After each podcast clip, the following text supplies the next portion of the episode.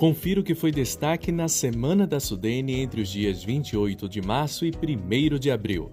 Durante esse período, a Sudene iniciou a articulação para fortalecer a cadeia produtiva de hidrogênio verde na região. A autarquia estuda o uso de uma plataforma online e a realização de eventos para reunir agentes interessados no potencial do Nordeste no uso deste insumo como fonte de energia. A Sudene também fortaleceu a divulgação dos seus incentivos fiscais. Em parceria com o Banco do Nordeste, foram explicados os tipos de incentivos fiscais e como apresentar os pleitos para solicitar estes mecanismos. Estas foram algumas das ações da Superintendência do Desenvolvimento do Nordeste. Fique ligado em nossas redes sociais para acompanhar as nossas atividades.